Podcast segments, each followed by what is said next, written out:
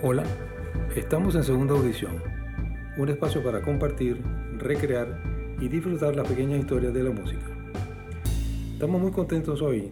Nos visita un guitarrista de lujo, Carmelo Medina, Naguara. Eh, Carmelo es un guitarrista que ha logrado algo que no muchos músicos logran, sobre todo en Venezuela, lo cual es vivir como músico y vivir de la música. A eso me refiero. Pero bueno, démosle la bienvenida, por favor. Eh, ¿Cómo estás, eh, Carmelo? Gracias, Ernesto. De verdad, bastante contento, muy agradecido por tu incentivo y hacer este tipo de cosas tan bonitas en la música que necesitamos todos, de verdad. Bastante agradecido contigo y bueno, estoy aquí para contestar lo que quieras. Adelante. muchas gracias. Agradecido soy yo que realmente disfruto. Primero, la música que ustedes, buenos músicos, nos regalan y nos hacen oír. Y luego estos momentos especiales que son invalorables para todo aficionado a la buena música. Ah, Carmelo, ¿cuántos años tienes ya como guitarrista profesional? Bueno, creo que ya son 25 años como músico profesional, ya que comencé a muy temprana edad a, estudiar música. Bueno, no, a estudiar música ya un poquito más avanzado, como a los 16 años, pero yo considero que soy músico desde los 8 años. Caramba. Eh, sí, tocando cuatro, arpa, música venezolana tradicional, joropo. Eso yo, yo lo tocaba cuando tenía entre 8 y 13, 13 años. Ya a los 14 años agarré la guitarra y empecé a pertenecer a grupos de rock. Ahí vamos todos, casi todos. Sí. Eh, tus primeros trabajos como guitarrista profesional, entiendo que tocaste con bandas como Daiquiri, eh, tocaste a Kiara, eh, Ilan Chester, Franco De Vita. Sí, eso fue una gran experiencia y mucho aprendizaje este, en esos años de los 90 cuando empecé a ser músico profesional, entre los 18 y 25 años, tuve la oportunidad de tocar con esos grandes artistas. Em, con Ilan, en realidad fue el primer artista con que yo toqué de Caracas, imagínate, el más... Y bueno, el músico de Venezuela. Uno de los más reconocidos y tengo entendido también estricto en sus requerimientos. Muy estricto, es una gran persona. Yo tuve la oportunidad de trabajar en la ciudad de Valencia, en una tienda que él tenía que se llamaba Ilan Chester Pianos y Teclados. Yo conocí a Ilan trabajando en esa tienda y él me veía practicando mucho la guitarra y me dijo, son las 12 del mediodía, voy a cerrar la tienda y vamos a tocar tú y yo para ver qué tanto practicas. Resulta ser que él cerró la tienda y empezamos a tocar los dos, pero había vidrios y la gente se paró a ver porque estábamos descargando. Sonaba como un concierto prácticamente. Sí, porque él tenía un clavinova en ese momento que vendíamos pianos Yamaha. Y sencillamente él tenía ahí bajos, baterías, teclados y yo con la guitarra. En lo que terminó era un simplemente jam de dos acordes. Sí. Descargamos como media hora seguida, los dos. Tú, yo, tú, así. Sí. Bueno, terminando, él soltó el piano y dijo, te vienes a tocar para mi próxima gira conmigo. Wow yo me quedé timbrado. Bueno, ese es eh, talento. El talento, cuando es eh, reconocido, cuando es apreciado, es compartido y también es pagado. Tienes 15 eh, años, me dijiste, con la banda de Venezuela, el gran grupo Huaco, un, grupo que es una, un grupo de excepción en Venezuela, dado que a ha logrado un nivel de, internacional de reconocimiento extenso, el cual es compensado con largas giras a países exóticos como Japón. En fin, cuéntanos un poco más de, toda esa experiencia, Carmelo. Bueno, en estos 15 años, cuando yo entré en Guaco en el año 2002, lo primero que me llamaron fue para pedirme el pasaporte. Eh, fue, era en una época donde Guaco estaba yendo mucho a tocar a Europa, porque se hacía una música más para los músicos y ahora hacemos una música más para todo el mundo. Por eso tocamos aún más, pero es un poco más comercial, vamos a hablar claro. Eh, ¿Se podría decir que es una música realmente para bailar? Sí, bueno, Gustavo lo llama la música inteligente, que sirve para los pies y la mente. Qué bien. Sí. Este, es una música que está bien ejecutada, bien tocada, pero al mismo tiempo la puedes bailar. Y entonces eso es de verdad bastante inteligente. Correcto. Em, de verdad, bueno, en todas esas giras, por ejemplo, en Europa, Dinamarca, Holanda, em, Austria. Estados Unidos, por supuesto. Estados Unidos, sí, por Italia, Canadá, México. Hace poco llegamos de Argentina, Ecuador, Chile, Colombia, hemos ido a Perú. Este, bueno, gracias a Dios, eh, caí en un grupo en Venezuela donde, bueno, ha sido difícil separarme. Aunque yo duré la primer, mi primera etapa, que fue de dos años. Breve. Fue breve porque yo decidí no estar en Guaco por un tiempo para irme a Estados Unidos a hacer más estudios musicales. Y duré seis meses y resulta ser que cuando regreso me vuelven a meter. O sea, tuve esa gran suerte. Gustavo siempre ha creído en mí y yo creo mucho en él, por supuesto. Y... Me, va a disculpar, pero eso no, eso no es suerte, eso es talento. Bueno, y eso no ocurre mucho ahí. En la superbanda es difícil que alguien entre y, salga y entre de nuevo. Pero en mi caso, bueno, yo no salí por discusiones ni, ni, ni, ni malos entendidos ni nada. Simplemente era una superación musical porque yo en esa época yo tenía 26 años todavía, yo quería seguir aprendiendo. Y resulta ser que afuera el, el mundo es bastante difícil y vivir de la música es bastante difícil, hay mucha competencia. Y yo de verdad amo mi país y que yo, yo quiero vivir toda mi vida aquí. Quisiera. Ojalá que la humanidad y, todas las cosas. Y el país lo permita. Y el país lo permita. Pero seamos claros, Carmelo.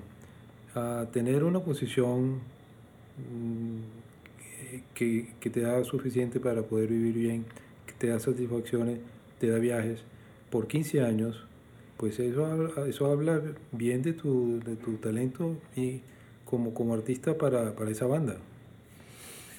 Sí, bueno, además de que toco en esa banda y todo eso me han ayudado con las producciones de mis discos.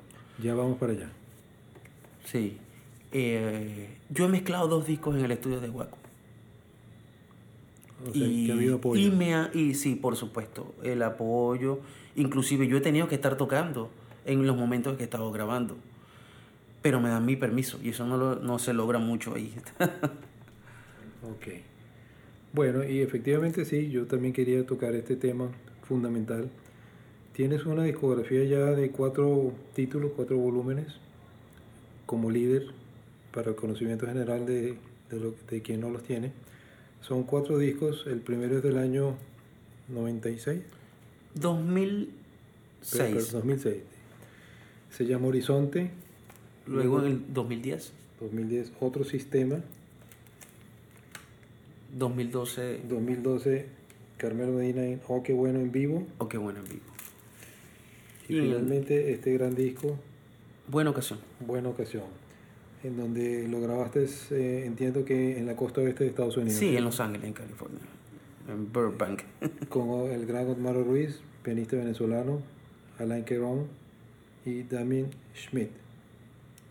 Esto ya es un salto grande hacia, hacia el terreno del jazz fusión dado que estás tocando con músicos de primer orden en, este género, como son Osmar Ruiz y Alan Querón, por, hablar de ellos dos. Sí. Cuéntame, Carmelo, ¿qué significa esto para ti? Eh, si te digo que lo había pensado de esa manera dos años antes, no me lo crees y se me dio la oportunidad. Yo compuse ese disco sabiendo que lo iba a grabar con ellos pero no sabía si, si, esa oportunidad se iba a dar en mi vida. Y resulta ser que en dos o tres años yo fui con Cuaco a tocar a, Los Ángeles y Otmaro Ruiz fue invitado especial. Y Otmaro y yo compartimos, ya había grabado mi, mi segunda producción, Otmaro, gran amigo ya.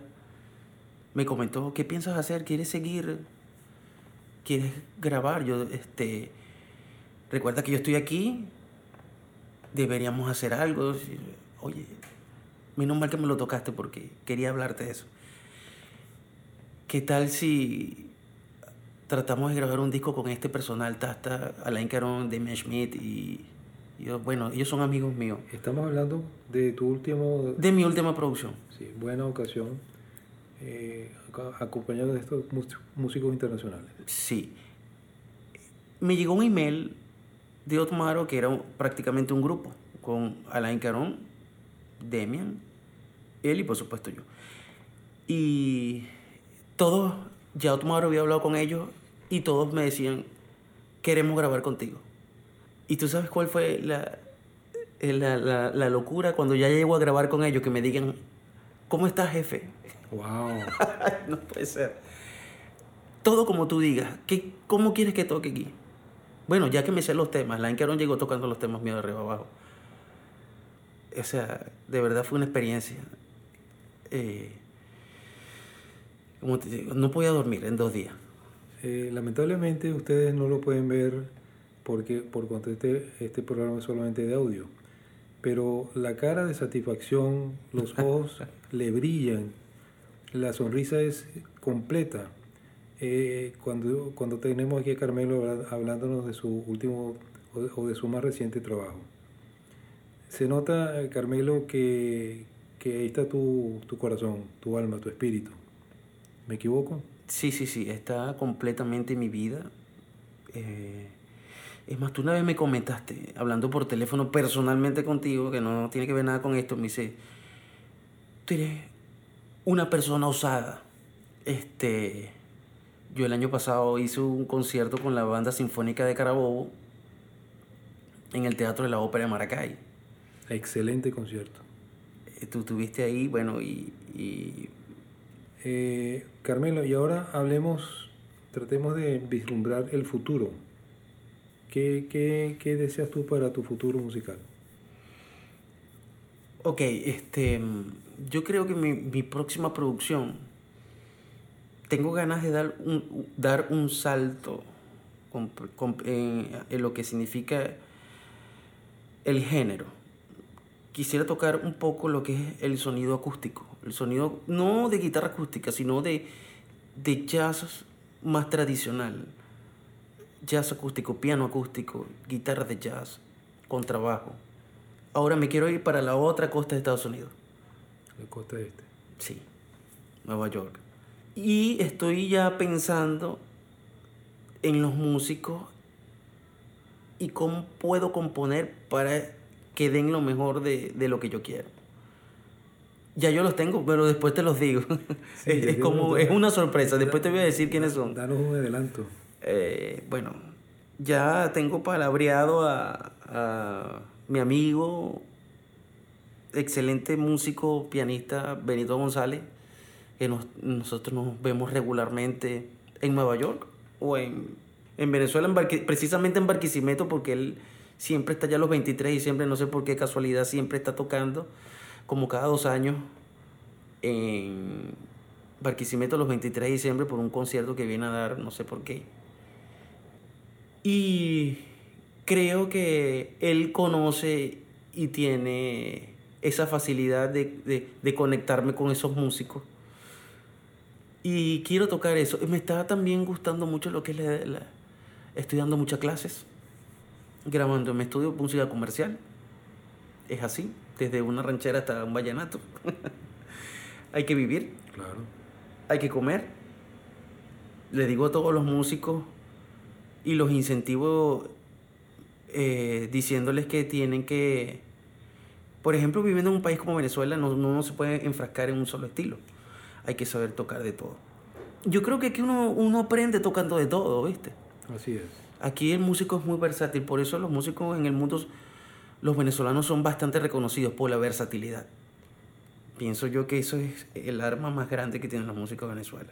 Sí, y de hecho eso está fielmente reflejado en tu discografía. Son bastante eh, géneros y estilos que tú tocas a, a, lo largo de estos cuatro discos. Y algo bastante importante que me has hecho reflexionar de las dos últimas veces que he venido aquí a tu casa, una reflexión grande que es encontrar un sonido propio. Eso es lo más difícil para un guitarrista, para un, para un músico en general. Así es. Todo el mundo sabe cuando está tocando, por ejemplo, Santana. Si tú sabes quién es Mike Strong, tú sabes quién es Frank Gambale, tú sabes quién es John Scofield, tú sabes. Tú apenas con escucharlo ya sabes quiénes son. Y eso es una meta también. Yo considero que todavía tenemos tiempo. Sí, señor. No lo suficiente, pero sí hay. Hay más que suficiente. Sí. Bueno, muy bien. Caramba, esta ha sido una, una entrevista muy particular, muy sentida, muy humana. Y de, de esto tengo que darte agradecimiento y, y, y, reconocimiento eterno, Carmelo. Eres, un, eres una gran persona. Muchas gracias. Eh, ¿Alguna última palabra que quieras dirigir a, a esta audiencia?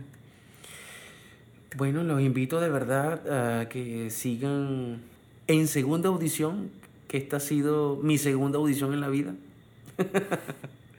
de verdad que es, esta ha sido una entrevista bastante amena, espontánea, eh, como pocas de las entrevistas que me hacen, que ha sido, las que más recuerdo ha sido con Fósforo y Ernesto Caldera, que son excelentes músicos, melómanos, eh, ¿qué te puedo decir? Grandes personas y de verdad muy agradecido.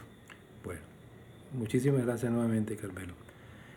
Bien, eh, nos despedimos con esta, con un, con un corazón calentado por buenos sentimientos y muy buenas vibraciones. Les habló Ernesto Caldera, compartiendo con ustedes las pequeñas historias de la música. Hasta luego.